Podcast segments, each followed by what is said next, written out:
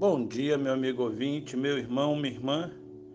Hoje eu quero compartilhar com vocês o seguinte tema. Na presença de Deus, aqui e agora. Conhecer o futuro exige sabedoria. Conhecer o presente exige sabedoria. Viver exige sabedoria.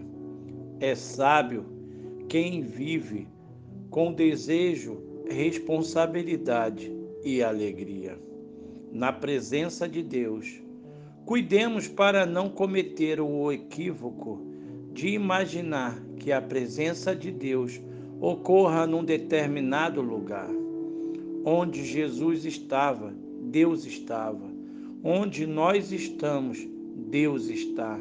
Deus está presente até onde não estamos, mas o que importa para nós é que onde estamos, Deus está presente.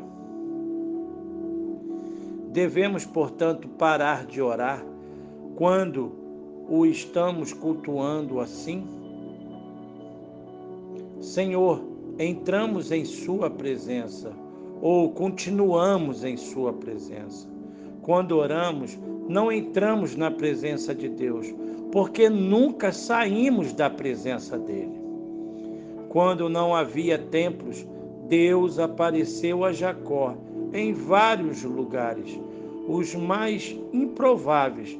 Jacó aprendeu. Seu filho José sabia que Deus estava com ele em todos os lugares.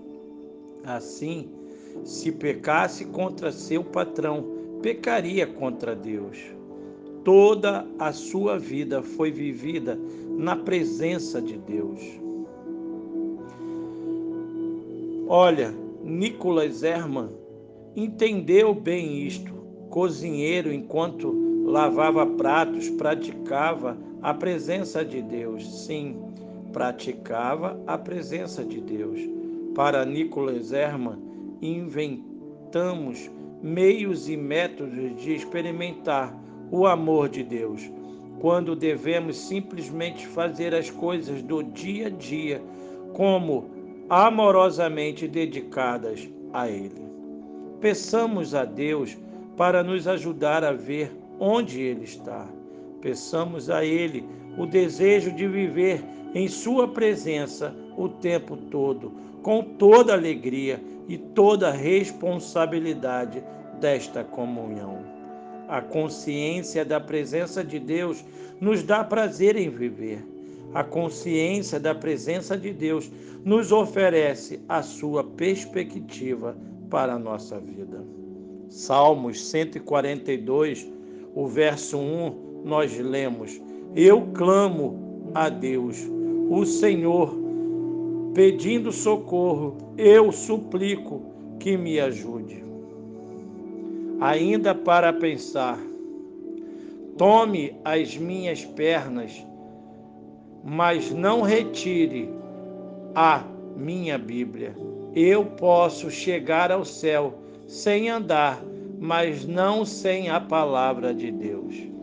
Ah, meu irmão, meu amigo, esta é uma verdade e esta verdade, ela está realmente inserida na verdade da palavra que nos traz libertação, traz cura para nossa alma.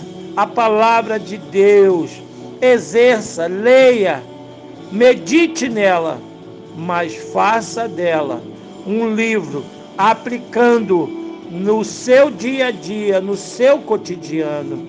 Viva debaixo da autoridade de Deus, sempre lendo, buscando na palavra o verdadeiro caminho para o teu aprendizado. Que Deus te abençoe, que Deus te ajude.